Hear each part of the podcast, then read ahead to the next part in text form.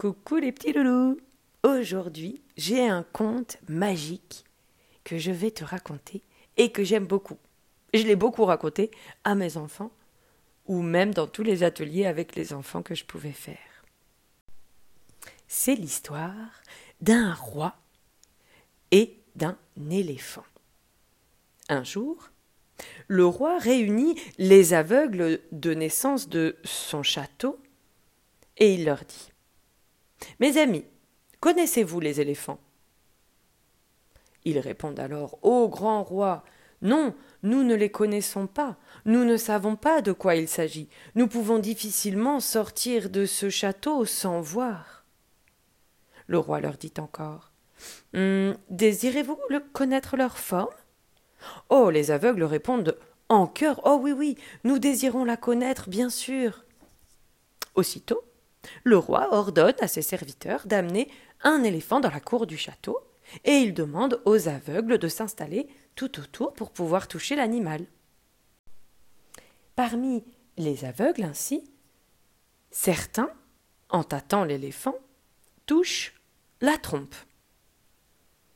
D'autres aveugles, installés à un autre endroit, saisissent une oreille. D'autres encore, la tête d'autres le flanc, le gros ventre, d'autres la queue ou la cuisse. À tous les aveugles, le roi dit alors Ceci est l'éléphant.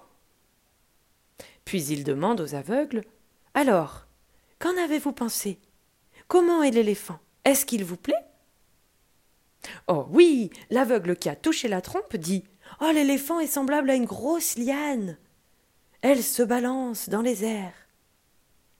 Celui qui a touché l'oreille dit Oh ben non, l'éléphant est, semblable à une feuille de une grosse feuille de bananier.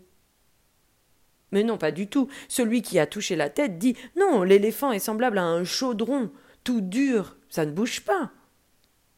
Celui qui a touché le flanc dit L'éléphant est semblable à un mur.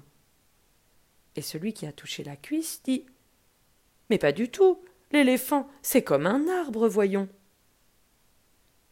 Alors ils s'accusent tous mutuellement de mentir et d'avoir tort. La discussion s'envenime, ils se disputent.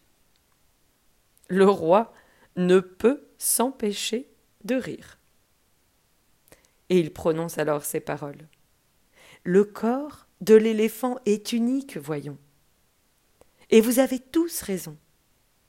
Ce sont les perceptions divergentes de chacune de ces parties qui ont produit ces erreurs. Vous avez chacun perçu seulement une partie de l'éléphant. Et il en va de même pour les différentes doctrines religieuses, conclut le roi. Chacun parle de Dieu, du divin, de l'absolu, de l'univers, de la magie, mais selon sa petite perception limitée qu'il en a.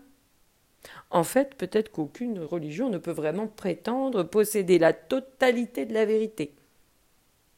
Celle-ci a comme éclaté en morceaux en se manifestant dans le monde.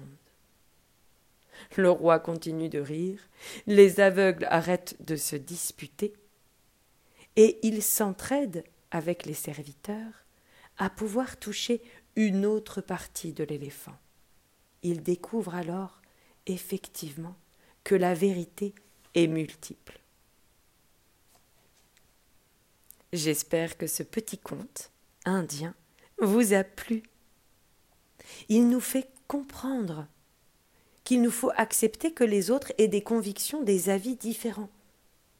Chacun perçoit le réel avec sa propre expérience, sa sensibilité, sa culture, son éducation et ses propres sens. En fait, nous voyons tous les choses de manière différente, dans bien des domaines, dans peut-être même presque tous les domaines. C'est comme si on avait chacun une paire de lunettes différentes pour regarder le monde. Mais n'oublie pas que ça ne veut pas dire que si toi tu vois les choses d'une certaine façon, c'est une vérité. L'autre peut-être peut les percevoir et les voir d'une autre façon. J'aime bien un petit exercice dans ces moments-là, du 6 et du neuf. Tu remarqueras qu'ils s'écrivent de la même façon à l'endroit et à l'envers. Si tu es d'un côté, tu verras un 6. Si tu es de l'autre côté, tu verras un 9. Personne n'a tort et tout le monde a raison. Simplement, on a un point de vue différent. Et ce qui peut nous aider à comprendre cette réalité, c'est de prendre de la hauteur. Si tu prends de la hauteur pour voir, tu pourras voir sûrement les différentes perceptions et les différentes réalités. La science nous permet de connaître et d'expliquer une certaine réalité. La philosophie nous permet de confronter nos idées par des raisonnements, des arguments. Cela permet de comparer nos points de vue et de progresser ensemble dans la recherche peut-être d'une vérité plus complète. Et c'est pour ça que c'est magnifique qu'on soit si nombreux. On peut tous apporter notre petite perception de la réalité. Et il y a aussi des domaines qui sont inaccessibles à la raison, à notre paire de lunettes, comme Dieu, comme la magie, comme l'univers, comme l'au-delà, le paradis ou l'au-delà. Cela relève de la croyance individuelle, de la foi, ou d'une croyance collective comme les religions. Et en ces domaines, on ne doit pas imposer nos convictions intimes qui sont les nôtres, qu'on perçoit, qu'on croit, qu'on ressent ou qu'on voit, ni chercher à convaincre les autres. Chacun porte sa paire de lunettes. Chacun a sa perception de la réalité et de la vérité. Et chacun a la liberté de pouvoir l'expérimenter dans cette réalité pour lui-même. J'espère que cette petite histoire et cette petite sagesse du jour t'a plu. J'en ai encore plein d'autres. Alors, en avant